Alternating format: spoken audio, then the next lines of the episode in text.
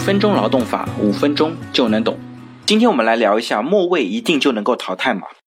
之前听到一个案例，有一名员工在部门里面连续三个月绩效考核都是倒数第一，但是呢，他每个月都达到了公司规定的业绩指标，公司就把他给辞退了。他心里不服，找老板去理论。老板回答他说，劳动合同里面有约定，连续三个月绩效考核倒数第一就要被淘汰。他在合同上签了字，就得受约束。现在想反悔，晚了。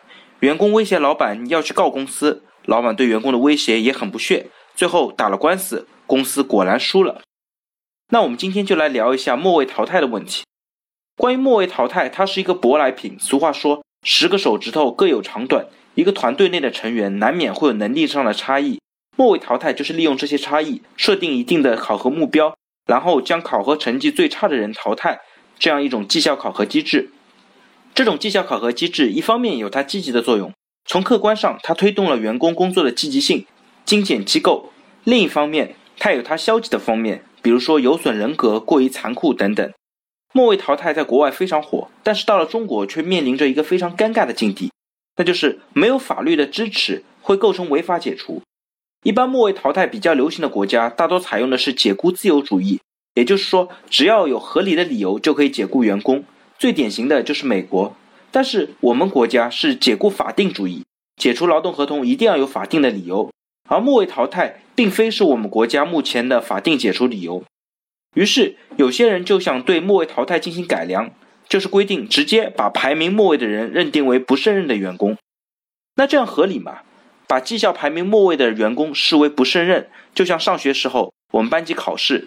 明明我考了九十九分，却因为其他同学都考了一百分，我只能排在全班倒数第一一样。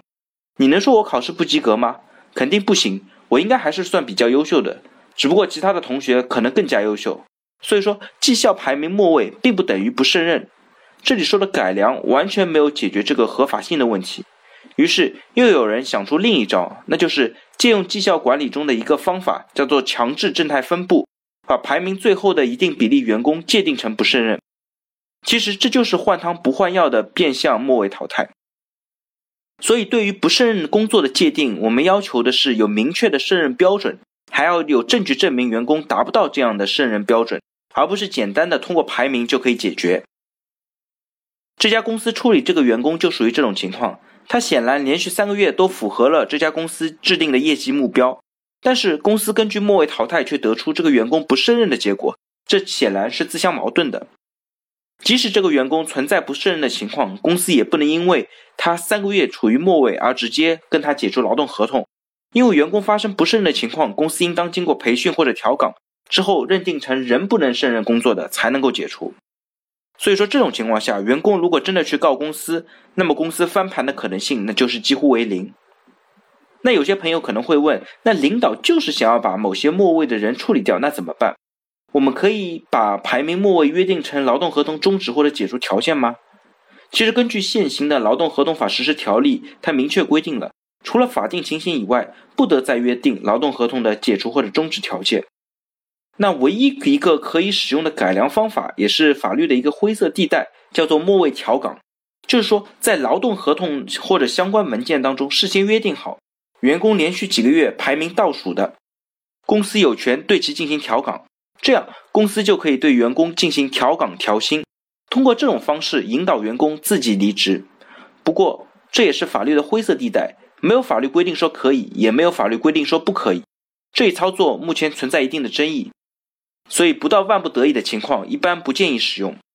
那我们最后总结一下，末位和不能胜任是两个不同的概念。末位仅仅是一种因为用人单位实施考核排名才会出现的情况，而不能胜任则是因为劳动者的技能不够导致的，两者是不一致的。在若干位劳动者的竞争当中，可能这些人都胜任工作，但肯定有一个人处在末位，因此末位并不一定等于不胜任。